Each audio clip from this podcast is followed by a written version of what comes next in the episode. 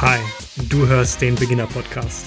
Mein Name ist Fabian und ich spreche jede Woche mit erfolgreichen Coaches und Athleten aus CrossFit, High Rocks und der Fitnesswelt über ihre Tipps, Tricks und Techniken, um dein Fitnesstraining auf das nächste Level zu bringen.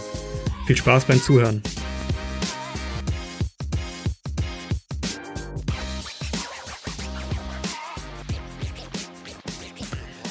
Bevor wir mit der heutigen Folge anfangen, möchte ich etwas in eigener Sache loswerden. Nämlich, der Beginner-Podcast ist und bleibt werbefrei. Ich selbst mag es nicht, wenn am Anfang fünf Minuten Werbung eingespielt wird. Und so soll es auch beim Beginner-Podcast bleiben. Nämlich werbefrei. Nichtsdestotrotz würde ich mich sehr über eure Unterstützung freuen. Das könnt ihr wie folgt tun. Entweder ihr abonniert unseren Instagram-Account oder unseren Newsletter. Diesen findet ihr auf strively.de. Strively schreibt sich S-T-R-I-V-E-L-Y, kommt aus dem Englischen von to strive, dem Streben. Und die dritte Möglichkeit ist, wenn euch der Beginner-Podcast gut gefällt, dann empfehlt ihn doch einfach einem Freund oder einer Freundin, die vielleicht von den Inhalten profitieren könnte. So, nun aber genug von meinem Geschwafel und Zeit für eine neue Folge des Beginner-Podcasts. Heute im Gespräch Alex Kumpner. Alex ist ein ziemlich erfolgreicher Koch und seit einiger Zeit bekannt aus Sendungen wie Küchenschlacht auf ZDF, Grill den Profi auf Fox und aktuell dreht er für The Taste auf Sat1. Außerdem ist brandaktuell sein neues Buch Meine Fit Life Balance erschienen, in dem er mit praktischen und einfachen Tipps zeigt, wie man sich im Alltag durch die richtige Ernährung und Bewegung fit halten kann. Wer einmal auf Alex Instagram-Feed schaut, wird schnell feststellen, der Mann weiß, wovon er spricht. Und deshalb reden wir heute über sein Buch, viele praktische Tipps für euren Alltag, aber auch sehr, sehr spannende Insights aus seinem Werdegang. Viel Spaß. Alex, freut mich, dass es klappt. Servus, mein Lieber. Ich freue mich auch. Schön, dass wir es geschafft haben. Ja. Alex, Koch und ich sage jetzt mal so ganz salopp quasi Fitnessmodel.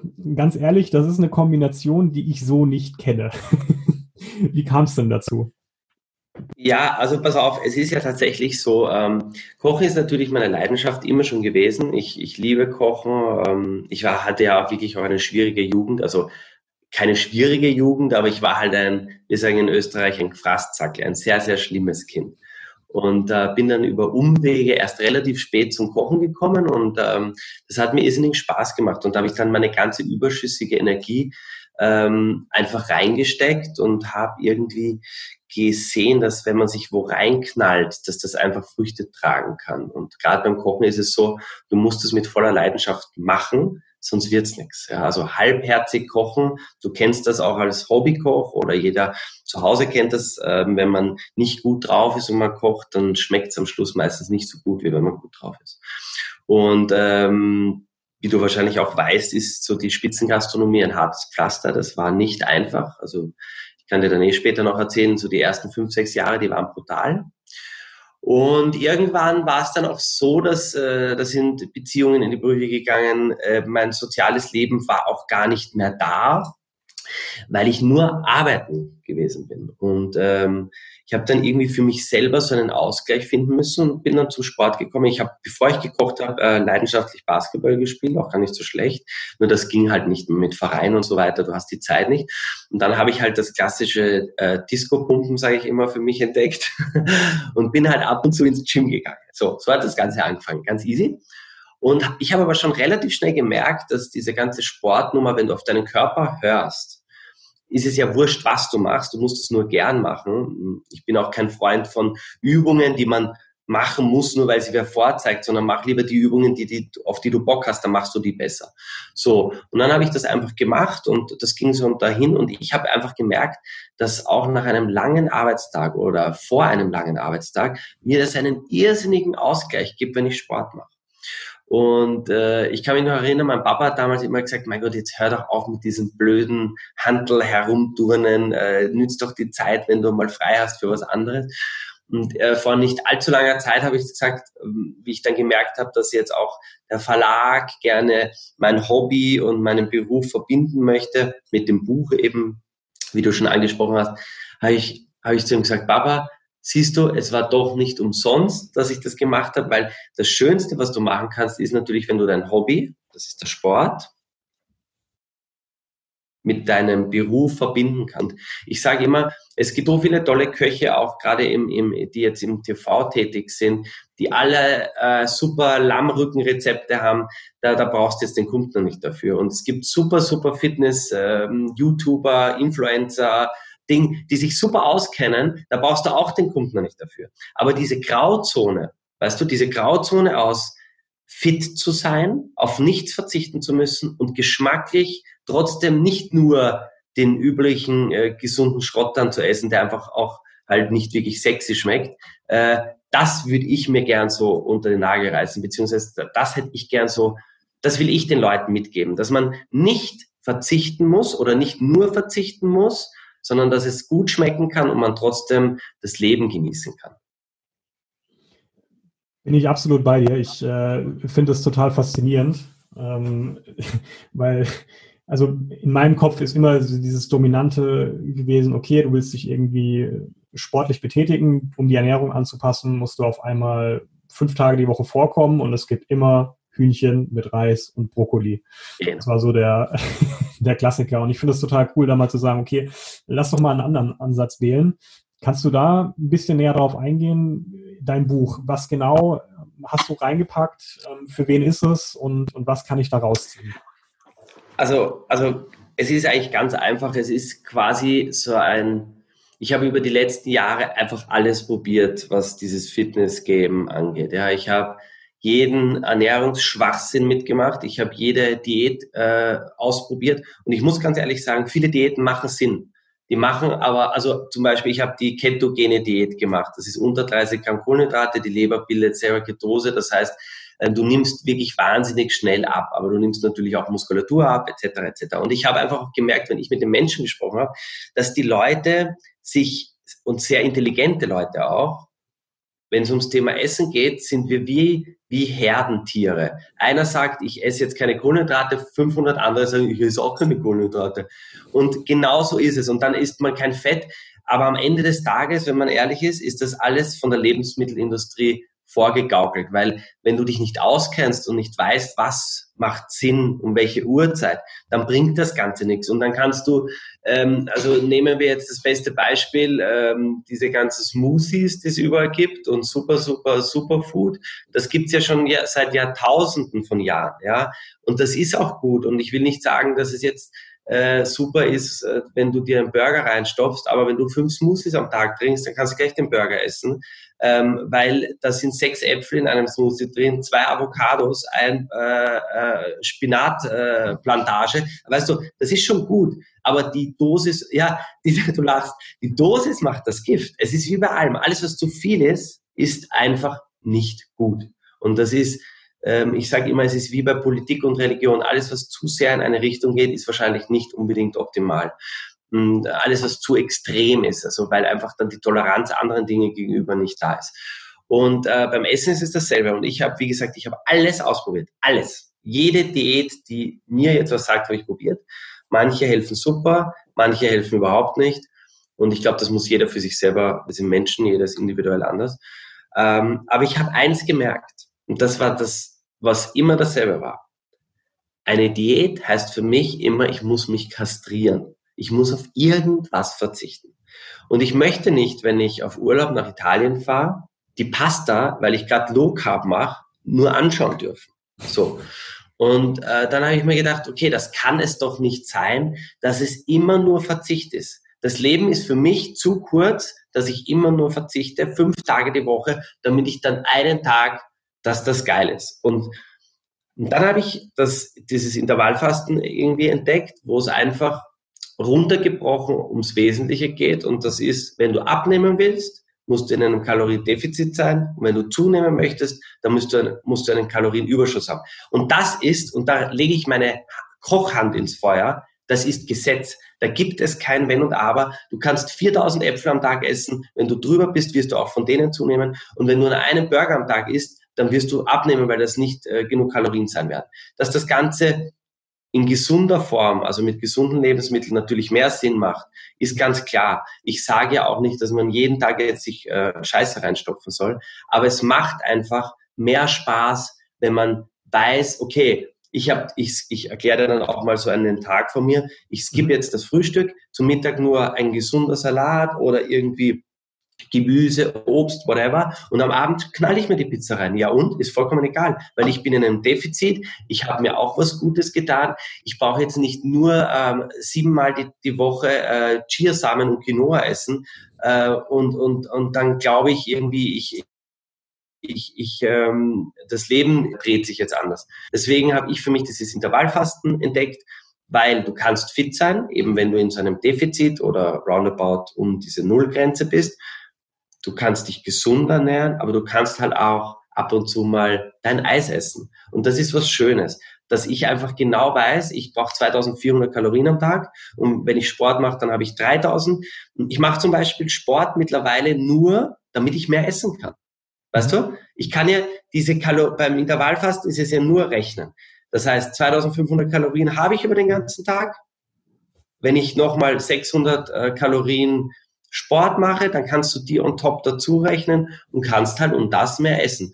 Und das ist etwas, was wirklich jetzt mega kompliziert klingt für die meisten, aber es ist so easy, weil diese Nährwerttabellen, die wir ja auf allen Lebensmitteln in unserem Breitengrad drauf haben, die machen Sinn. Und die schaust du dir einmal an. Und dann mache ich immer so eine Überschlagsrechnung und dann funktioniert das. Und äh, ich sag dir, wie gesagt, mein Leitfaden ist immer, das Leben ist zu kurz, dass man nur verzichtet.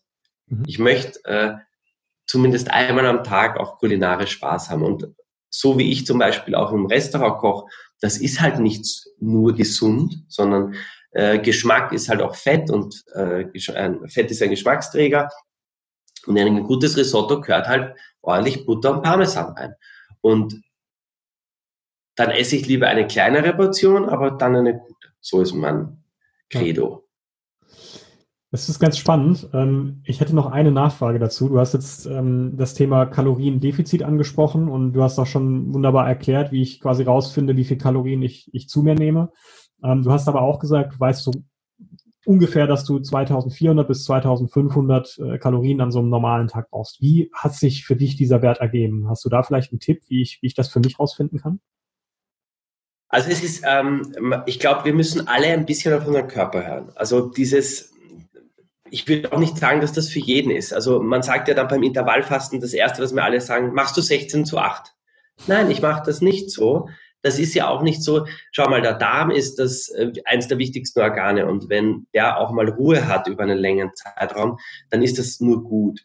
Ähm, auf die Zahl, um auf deine Frage zurückzukommen, bin ich insofern gekommen, es gibt im Internet, kannst du auch googeln, gibt es irrsinnig viele Rechner, da gibst du alles ein, Körpergewicht, Größe, wie viel du dich ungefähr bewegst. Das rechnest du dir einmal aus.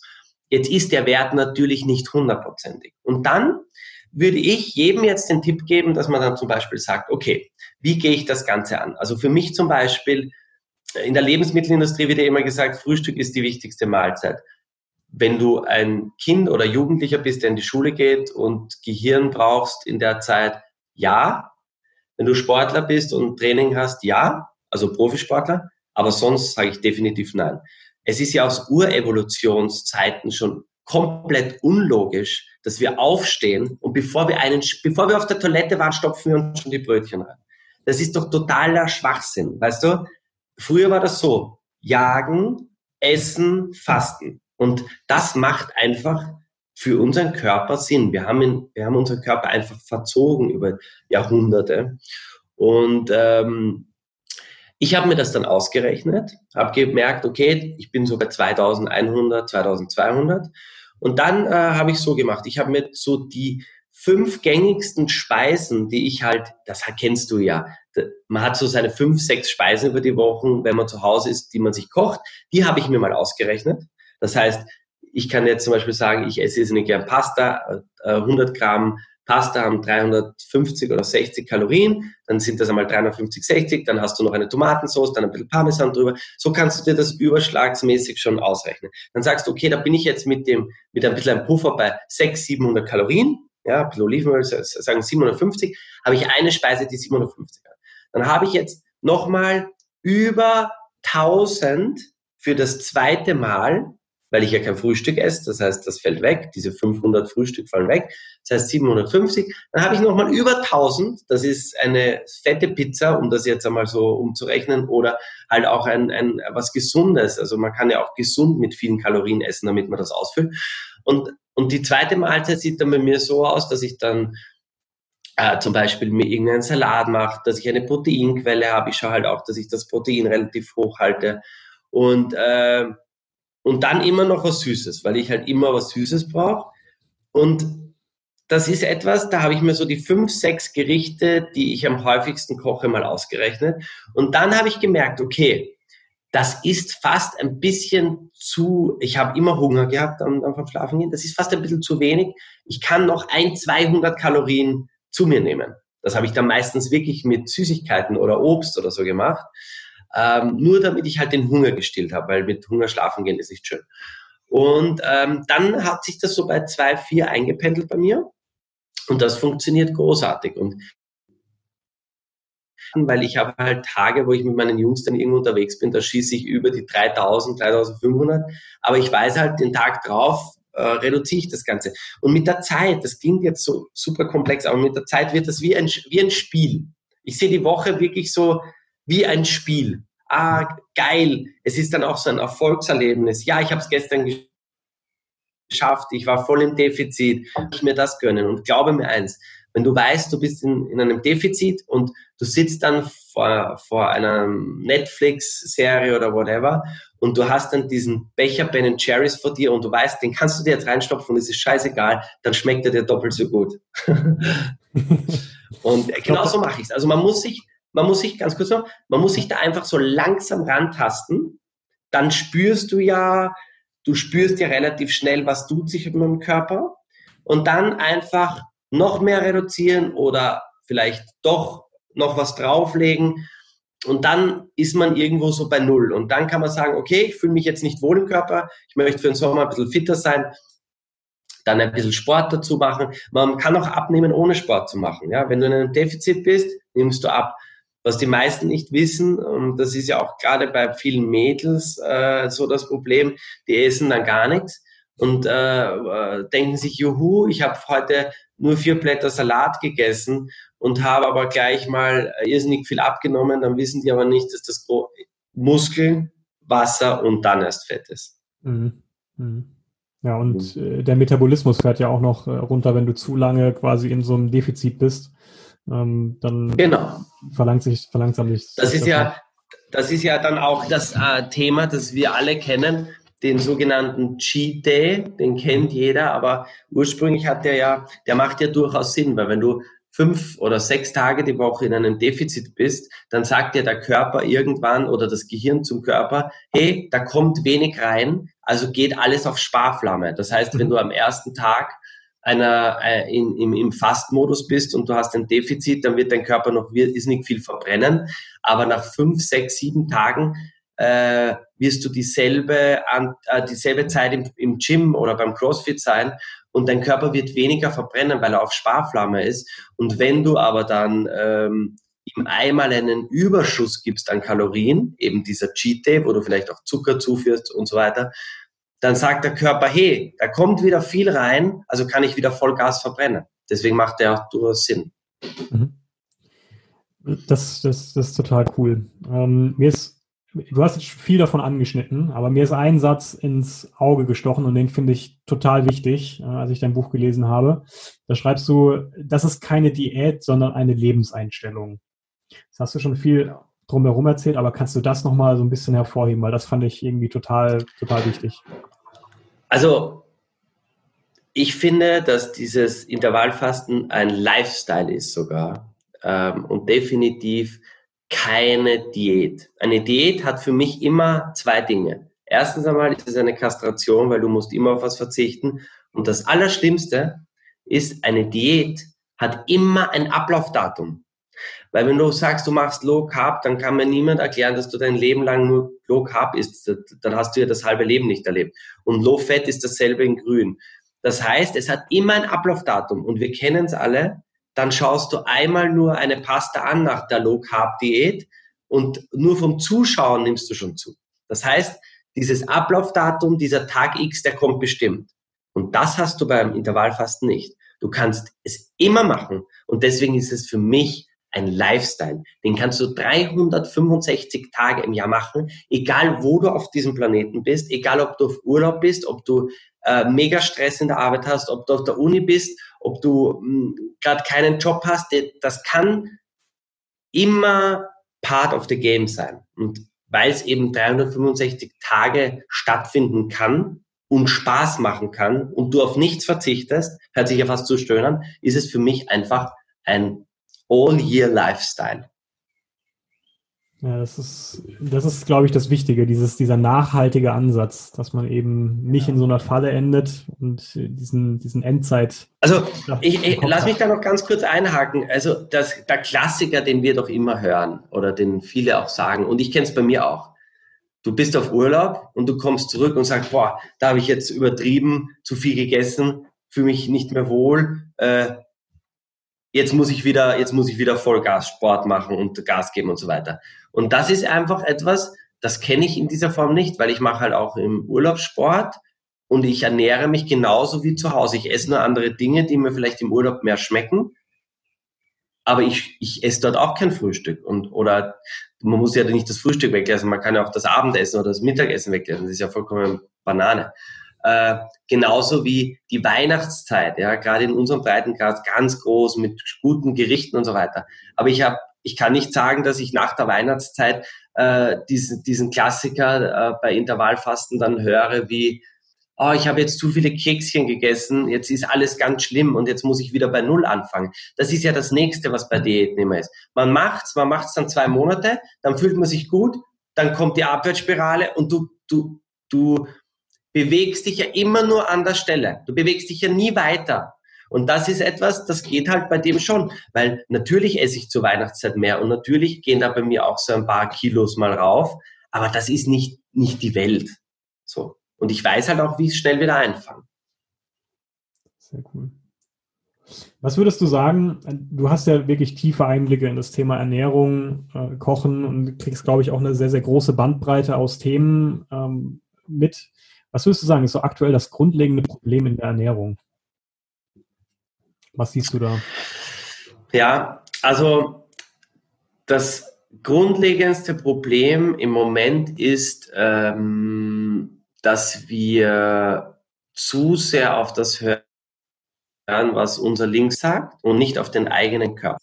Ähm, schau mal, du und ich, wir sprechen jetzt drüber, aber jeder ist trotzdem für sich selber verantwortlich und hat, äh, also angenommen, wir gehen zum Beispiel ins Gym und du sagst mir, okay, ich habe heute Chest gemacht oder was auch immer, das kann man auf alles umlegen, dann hast du eine Übung, die dir besser gefällt, wo du einfach das Ganze besser spürst. Und ich finde eine andere wieder gut. Und beim Essen ist es dasselbe.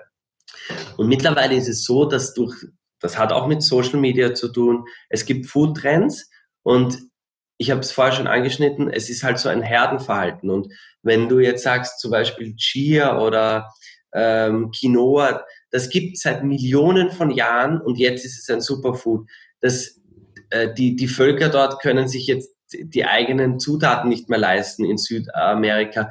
Das ist doch alles Schwachsinn, weißt du? Wenn jetzt alle anfangen, nur mehr Avocados und Chiasamen zu essen und das, das, das ist eben, das ist gut, das ist keine Frage.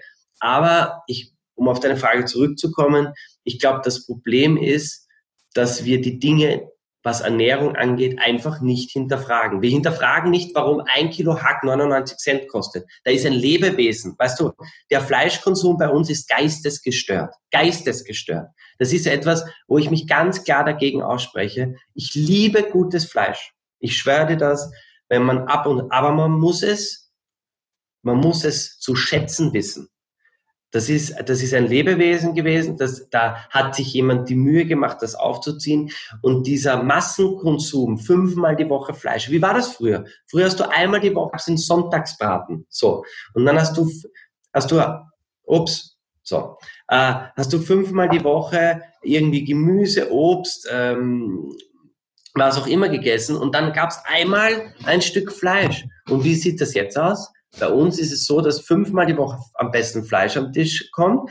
Das Fleisch am besten das billigste und räudigste ist, was es gibt, weil äh, ja, Hauptsache es kostet nichts, aber es ist Fleisch. Und das ist etwas, wo ich dir sage, dass wir werden wir nicht so schnell in den Griff bekommen. Mhm. Und das ist ein ganz wichtiges Zeichen. Ich bin jetzt nicht der, äh, der, der äh, Weltverbesserer, der sagt, wir müssen jetzt alle vegan leben. Ich finde auch das wieder sehr extrem. Jeder, der es machen will, soll es machen, finde ich gut.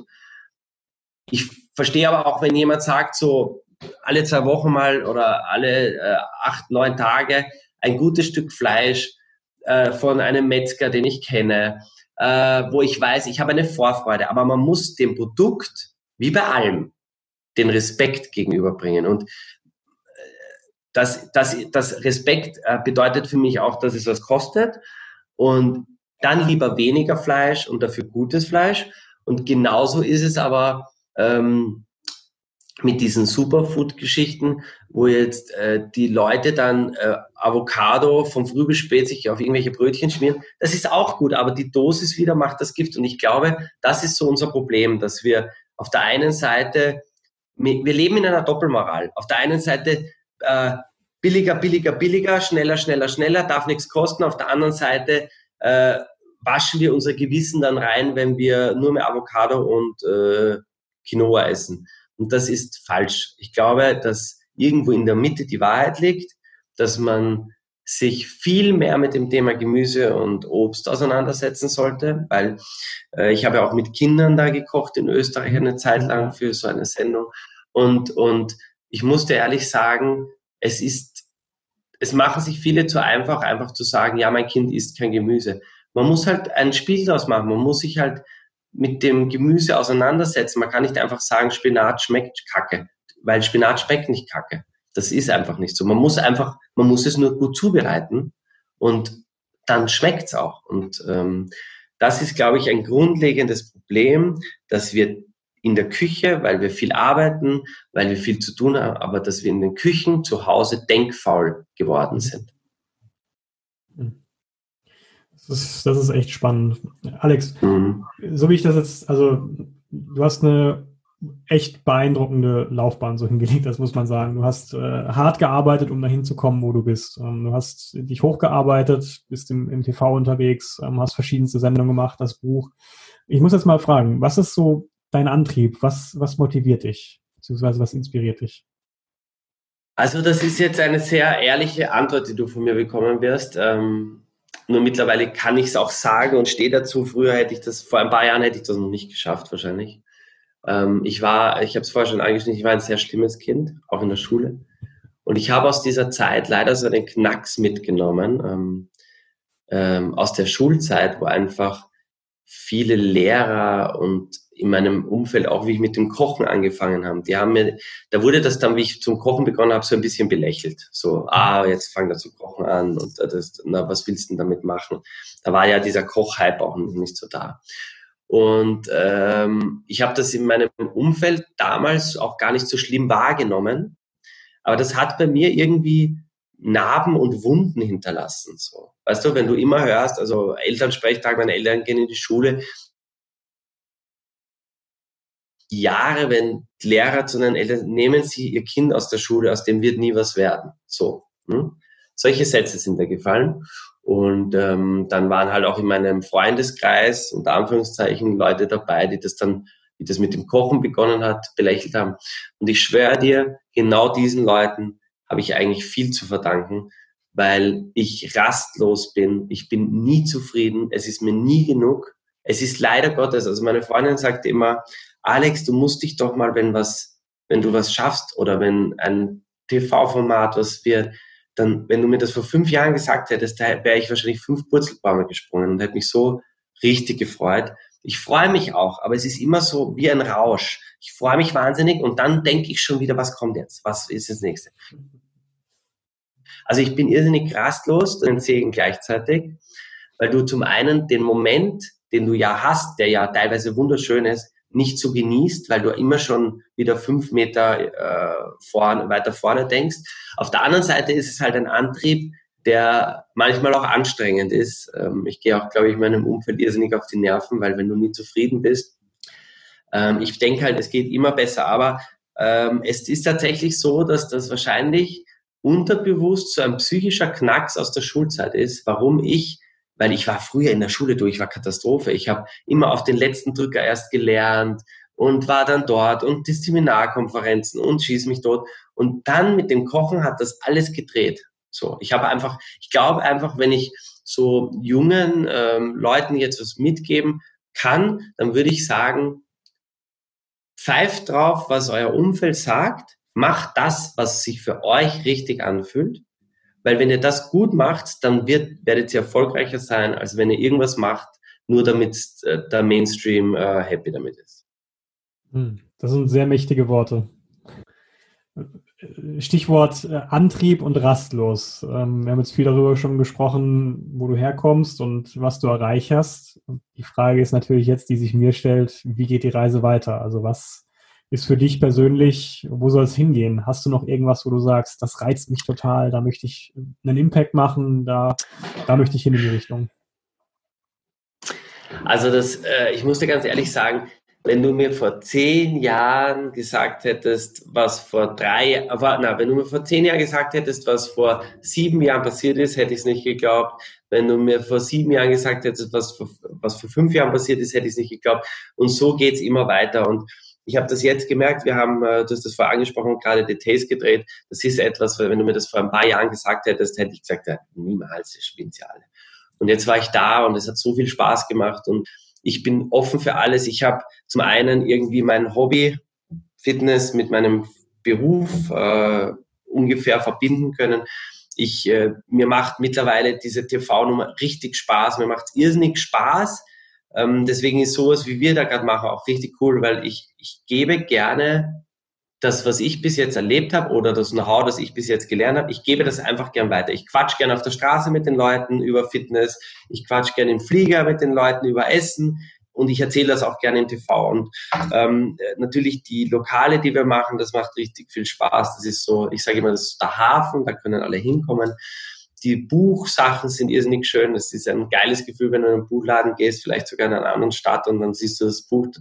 Das ist schon ein krasses Gefühl und äh, aber wenn du mich fragst, was jetzt so kommen soll, dann ist das die einzige Frage, und du weißt, ich rede jetzt nicht so wenig, aber es ist die einzige Frage, wo ich dir keine Antwort geben kann, weil es für mich echt so ist, ich fühle mich, also im Kopf bei mir fühlt sich das wie so, wie wenn ich einen Vorhang vor mir habe und da kann ich nur meine Hand durchstecken und ich greife mich einfach so langsam voran, aber ich sehe nie, was kommt, weil es gibt wirklich so Momente, äh, da, da ist so wochenlang, tut sich relativ wenig. Und eigentlich ist ja das, was ich im Moment mache, ja auch genug. Aber es tut sich nichts. Und das macht fühlt sich dann nach ein paar Wochen, fühlt sich das so komisch an. Ah, kommt jetzt nichts mehr? Oder, mm. Und dann kommt an einem Tag, bam, bam, bam, bam, bam. Und dann lebt, und es ist so aufregend, dann kommt wieder das rein und du denkst dir, ja, geil, und jetzt mache ich das und in zwei Monaten das. Aber ich möchte mir, ich möchte mich da weiter so drüber freuen können, über diesen Moment, wenn etwas reinkommt, wenn etwas sich für mich entscheidet, wenn etwas für mich gut verläuft, wie ich das auch jetzt tue. Ich möchte da nicht abflachen und sagen, ah ja, cool, nächstes Jahr machen wir das und nächstes, weil diese Euphorie, gerade wenn es um die TV-Formate geht, die lebst du dann auch vor der Kamera. Du bist dann einfach anders da, wenn du was mit, weißt du, das ist eine Kamera, das nimmt das alles mit und das ist schon etwas, ich habe dir vorher gesagt, ähm, ich bin halt nie zufrieden, das mache ich dann mit mir selber aus. Aber diese Freude, wenn etwas zustande kommt und auch oft dieses Vertrauen, ich denke mir dann immer, hey, da, sind, da, sind, da steht ein Sender dahinter oder ein Verlag oder ein Partner, die denken sich, du bist der Richtige für das. Da muss ich wirklich abliefern. Das ist vielleicht auch so ein gastronomischer Gedanke. Da will man immer, ich sehe das immer wie so eine Fußballmannschaft, egal ob das jetzt ein Buch ist, ob das ein TV-Format ist ob das ein Kooperationspartner ist. Alle haben ihren, ihren, ähm, ihre Stellung und dann gibt es Leute, die sagen, du spielst heute. Und dann muss ich auch liefern. Und da, da, da mache ich mir selber ein bisschen zu viel Druck manchmal. Aber ich, ich kann ja nicht sagen, was kommt. Ich, du, ich hoffe, wir quatschen vielleicht irgendwann in, in ein, zwei Jährchen nochmal und dann sage ich, du, Alter, hättest du das gedacht, dass das kommt? Das wäre cool. ja. Das ist aber auch, äh, ich muss sagen, ein sehr sympathischer Ansatz einfach. Ähm, man merkt, dass du da wirklich im Einklang bist mit dem, was dich, was dich inspiriert und motiviert, was dir Spaß macht.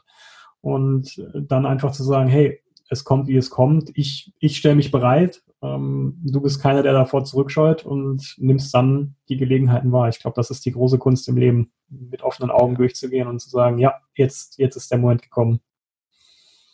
Und, und vor allem halt wirklich, du, du, hast das richtig gesagt, ja. Ähm, nicht von dem Umfeld verunsichern lassen. Ich habe eine Zeit gehabt, wo ich mir immer gedacht habe, ich muss mich mit jedem super verstehen und ich, ich glaube, ich bin ein sehr zugänglicher Mensch und man muss sich mit jedem gut verstehen. Und äh, vielleicht jetzt auch so an alle, die jetzt zuhören, zuschauen, ähm, muss man nicht nicht verbiegen um jeden Preis. Äh, es, es gibt schon Gründe, warum man so ist, wie man ist. Und ich weiß auch, ich habe ganz viele Fehler. Du hast wahrscheinlich auch deine Fehler. Äh, man kann auch gerne mal Entschuldigung sagen. Das ist etwas, das musste ich auch erst lernen, aber mittlerweile fällt es mir leicht. Ähm, aber nicht nur das machen, was sich andere Menschen von uns. Wir sind in so einem, in so einem, in so einem Struggle. Wir tun immer, weil weil es erwartet wird von der Gesellschaft. Und ich glaube, man muss sich gerade, die Jungen heute, die haben ja schon in der Schule so einen Leistungsdruck. Dann ist es ja auch nicht mehr so, dass du jetzt Abi machst und dann studierst und dann ist alles ge gegessen, dann geht es erst richtig los. Und dieser, dieser Leistungsdruck, der wird dir viel zu früh schon auf den Rücken gedrückt. Und ich glaube, man sollte sich wirklich versuchen, frei zu machen, wenn das möglich ist, wenn, wenn man das schafft, und wirklich, ähm, es ging nicht so klugscheißerisch, aber wirklich so seinem Kopf und seinem Herz folgen, wenn es um, um diese Passion beruflich geht. Weil ich habe schon gemerkt, wenn du was machst, was dich erfüllt, was dir Spaß macht, dann ist dein Privatleben in einem äh, besser intakt. Wenn, wenn, wenn das äh, zu Hause funktioniert, dann bist du einfach prinzipiell glücklicher. Und so ist es. Also wir kennen es alle. Es bringt nichts, wenn du die beste Beziehung hast, wenn du im Job unglücklich bist, dann bist du mal sicher ein Drittel des Tages unglücklich. Mhm. Und genauso ist es umgekehrt. Und ich glaube aber, dass der Job, weil wir in, weil das mittlerweile sehr wichtig ist, dass der Job uns schon irgendwie ein Stück weit, und da geht es nicht nur um Kohle, sondern der muss uns auch ein bisschen glücklich machen, weil sonst können wir auch andere Menschen im Privatleben nicht glücklich machen. Das ist total witzig. Ich habe eigentlich immer zum Abschluss eine, eine Frage äh, nach dem Motto, eine Sache, die du anderen mit auf den Weg geben möchtest. Und du, du hast das gerade schon einfach in Perfektion äh, beantwortet. Dem, dem, ist eigentlich nichts hinzuzufügen. Das ist echt irre. Ja, na, es ist, äh, freut mich sehr und äh, ich würde auch genau diese Antwort jetzt nochmal geben. Also ich glaube, ich, ich habe halt selber mal die Erfahrung gemacht, mh, hm, ich will nicht sagen, so eine Opferrolle, weil das, ich finde, das, das klingt so, so schwach, aber mh, mm, ich mag einfach nicht, ich bin auch, äh, ich mag nicht, wenn man, wenn man Leute schlecht behandelt, egal welche Position die haben. Ich mag, ich habe mir immer vorgenommen, egal wie gut was für mich läuft, ich werde vom, ich will es gar nicht wertend sagen, aber ich werde vom äh, Abwäsche in meiner Küche kriegt jeder dieselbe Aufmerksamkeit bis zu meiner rechten Hand. Jeder kriegt dasselbe. Und ich glaube, so muss man durchs Leben gehen, dass man immer wertschätzt, was jeder für einen tut, dass man nie von oben herab, das für mich ist immer, weil ich das selber mal erlebt habe, von oben herab behandelt worden zu sein, ist das, da, da reagiere ich ganz allergisch drauf und mhm. da habe ich so ein bisschen so ein Robin Hood Verhalten, wenn ich merke, in meinem Umfeld wird er ungerecht behandelt, dann ist das was ganz, ganz Schlimmes für mich. Und ich glaube, dass vielen Leuten, die dann, egal welchen Job sie haben, ähm, das zu schnell zu Kopf steigt und die dann einfach äh, mit Leuten umgehen und nicht mehr merken, dass sie sich selber schon verloren haben. Sieht man leider viel zu häufig, wenn man ganz ehrlich ist, bei erfolgreichen Menschen, dass sie äh, vergessen, dass sie vielleicht auch mal irgendwo am Anfang standen oder in einer anderen Rolle waren. Und ähm, genau auch vielleicht dieses, ich, ich wurde getreten, jetzt muss ich natürlich auch automatisch zurücktreten. Und ich glaube, das ist auch genau die Kunst, ähm, da auch mal den Zyklus zu unterbrechen. Ich glaube, dann entstehen auch die positiven Dinge in den zwischenmenschlichen Beziehungen und äh, hilft uns allen, glaube ich, als Menschen besser miteinander umzugehen und selbst bessere Menschen zu sein. Ja, hast du absolut recht. Hast du absolut recht. Zu 100 Prozent. Alex, habe ich dich irgendwas noch nicht gefragt? Wir sind schon ein bisschen über der Zeit, ehrlich gesagt. Ich nehme ein bisschen mehr deiner Zeit in Anspruch als, als geplant. Alles Deswegen easy. Nein, du, mir hat das vergessen. riesigen Spaß gemacht. Ähm, ich, ich, wie gesagt, ich glaube, ähm, man muss, was das äh, Fitnessthema oder das ähm, Ernährungsthema angeht, ein bisschen mehr auf den eigenen Körper hören. Nicht alles glauben, vielleicht ein bisschen mehr hinterfragen. Und was das Leben allgemein angeht, weil ähm, du hast das richtig gesagt, ich sehe das ja als Lifestyle und zum Lifestyle gehört halt auch das Leben an sich und da einfach wirklich mal in sich gehen, was möchte ich, was macht mir Spaß und dann go for it und scheiß drauf, was die anderen sagen. Cool. Alex, mit ja. diesen Worten sage ich Dankeschön und ich freue mich darauf, dich vielleicht in zwei, drei Jahren nochmal zu sprechen. Ja. Wer weiß. Und dann sehen wir, wo es hingeht. Ich bedanke mich bei dir und äh, alles Liebe und ich hoffe auch, dass wir das nochmal machen.